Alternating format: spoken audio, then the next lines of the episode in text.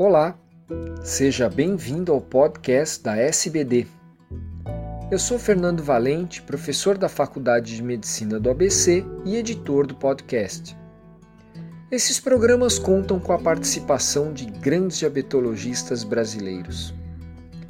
Nessa edição, o assunto será a esclerostina, um possível elo entre o osso e o metabolismo da glicose.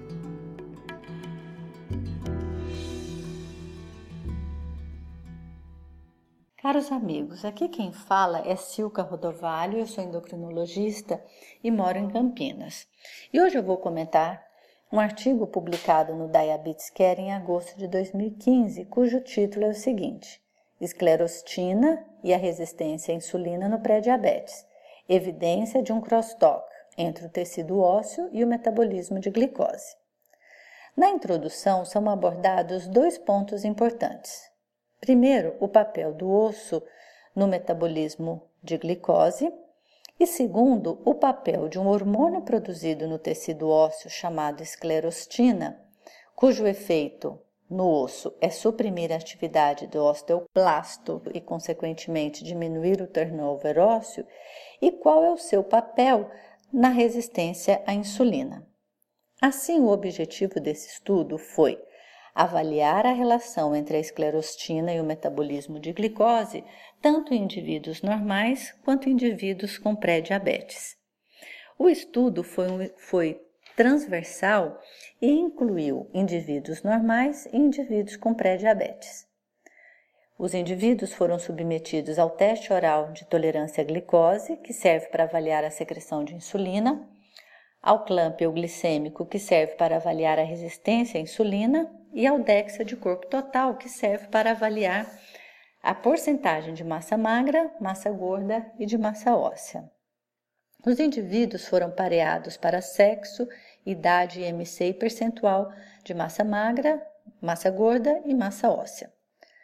Os autores encontraram que os níveis de esclerostina são mais elevados no grupo de indivíduos com pré-diabetes quando comparados com indivíduos normais, e demonstraram uma correlação positiva dos níveis de esclerostina com Roma-IR e com os níveis plasmáticos de insulina de jejum que são dois marcadores de resistência à insulina, e encontraram uma correlação negativa com a sensibilidade à insulina e com o clearance de insulina, demonstrando que existe uma correlação da esclerostina com o grau de resistência à insulina, e demonstrando que quanto mais alto é o nível de esclerostina, menor é o clearance de insulina.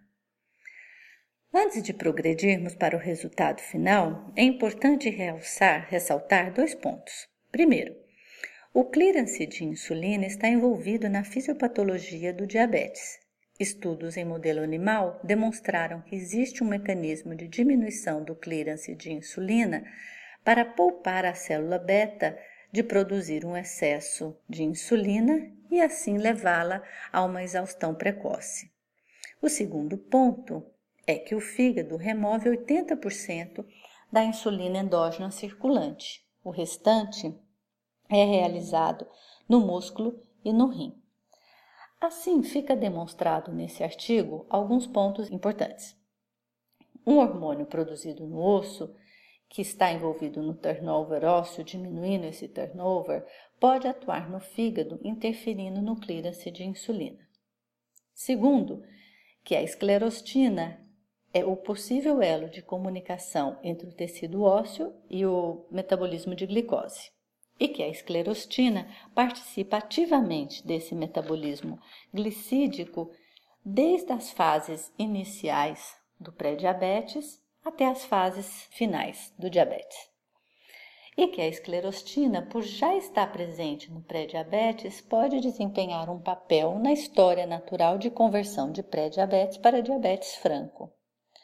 O que os autores especulam nesse artigo é que o uso de um anticorpo anti-esclerostina possa ser usado para diminuir a taxa de progressão do pré-diabetes para o diabetes. E o que é mais interessante ainda é que já existe anticorpo anti-esclerostina e que este está sendo usado para tratamento da osteoporose grave. Assim, esse artigo demonstra que existe um crosstalk entre o tecido ósseo e o metabolismo de glicose e que drogas que estão sendo usadas ou estudadas para tratar a osteoporose poderá ser usada no tratamento, ou melhor, para diminuir a conversão do diabetes para o diabetes franco. Agradeço muito a sua atenção. Até breve. Um abraço a todos. Tchau.